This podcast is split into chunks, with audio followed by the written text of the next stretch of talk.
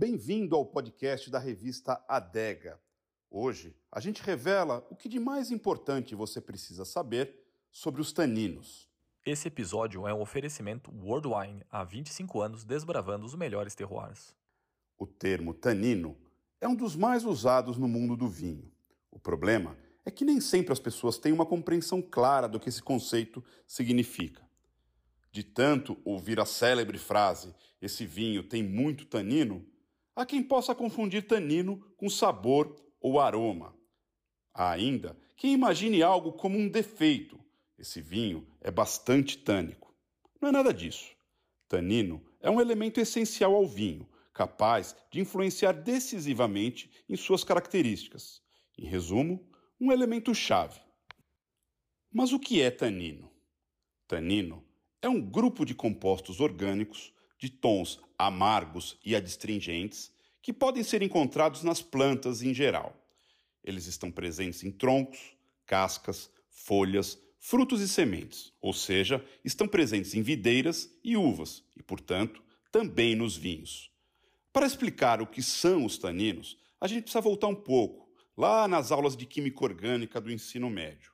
Os taninos reúnem duas classes dos chamados fenóis, uma grande e diversa categoria de compostos orgânicos, os flavonoides e não flavonoides. Os taninos são formados a partir de flavonoides monoméricos individuais, que se uniram para formar polímeros, um processo denominado polimerização. Os não flavonoides também desempenham um papel na formação dos taninos, mas do ponto de vista da degustação e da estrutura do vinho, os flavonoides, especificamente aqueles que formam taninos condensados, são os contribuintes principais. E para que servem os taninos? O propósito principal dos taninos nas plantas é de defesa. Eles são liberados para que os bichos não comam as frutas ou sementes antes que estejam maduras, ou seja, é um mecanismo que auxilia na perpetuação da espécie. São eles que dão aquela sensação de adstringência na boca quando você come uma fruta verde, por exemplo. Alguns alimentos são famosos por terem bastante tanino, como chá, café, chocolate amargo e etc. Mas de onde vêm os taninos do vinho?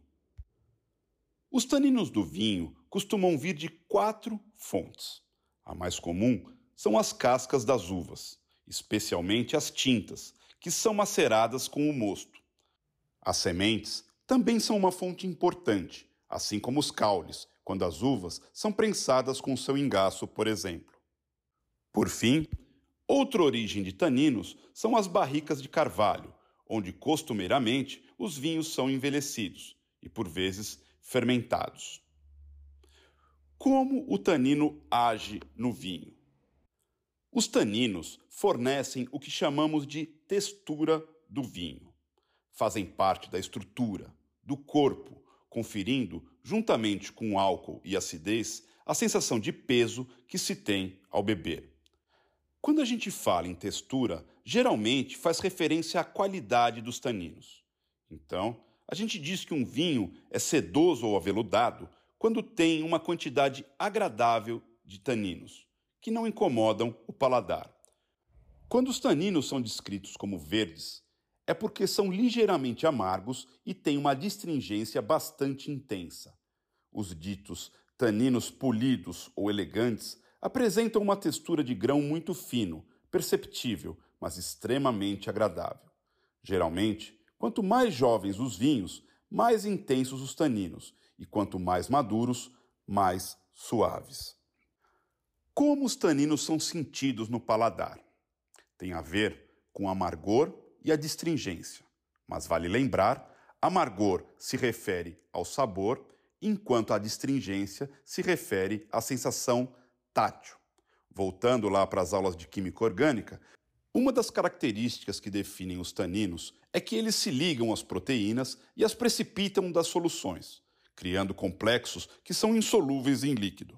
Quando as proteínas são precipitadas da saliva, por exemplo, a saliva deixa de ser um lubrificante eficiente, dando assim a sensação adstringente associada aos taninos. Resumindo, Nossa saliva é repleta de proteínas. O tanino se liga a essas proteínas e isso faz com que a boca fique seca. Quais uvas têm mais taninos? Algumas variedades de uvas têm mais taninos do que outras, e muito dessa relação está na espessura da casca. Podem ser citadas como uvas potencialmente tânicas Cabernet Sauvignon, Taná, Nebbiolo, Baga, Syrah, Sangiovese, entre outras. Contudo, muito do desprendimento dos taninos também depende de técnicas de vinificação. A maceração, por exemplo, ou seja, o tempo que o vinho passa em contato com suas peles durante a vinificação, tem grande influência. Uma maceração mais curta dá menos tempo para taninos e cor penetrarem no vinho. À medida que a fermentação continua, mais taninos são desprendidos. Isso porque o álcool que se desenvolve começa a agir como solvente. E aqui precisamos de parênteses. Os taninos, especialmente os das sementes, dependem do álcool para extração, e a taxa de extração do tanino aumenta conforme sobe a concentração de álcool durante a fermentação. Portanto, se um produtor resolve fazer um cabernet com pouca extração, por exemplo, ele provavelmente não se sentirá tão tânico.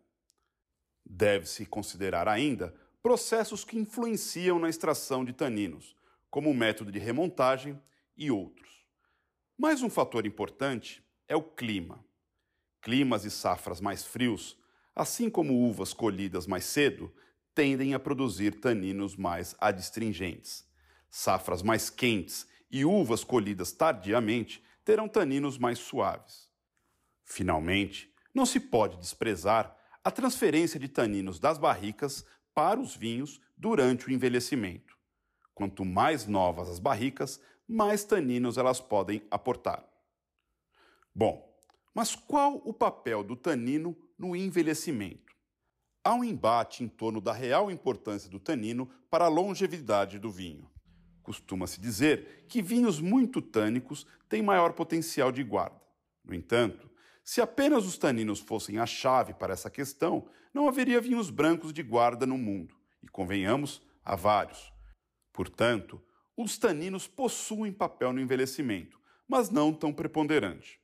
Durante o envelhecimento, os taninos se combinam e formam cadeias maiores em um processo chamado polimerização. Uma teoria afirma que esse processo reduz a superfície reativa dos taninos, o que produz uma sensação na boca mais macia. Essas cadeias de taninos se tornam tão longas que caem da suspensão, o que cria um depósito sedimentar. Agora, vinhos brancos têm taninos? Alguns vinhos brancos passam por um curto período de maceração. As uvas são prensadas e deixadas por algumas horas ou mais em contato com suas peles antes de começarem a fermentar. Isso ajuda a retirar sabores da casca. E há casos em que essa maceração é prolongada, como nos famosos vinhos laranja. Ou seja, pode-se dizer que eles têm um elemento tânico, embora não tão presente como nos tintos. Esse episódio foi um oferecimento Worldwine, www.worldwine.com.br. Há 25 anos desbravando os melhores terroirs.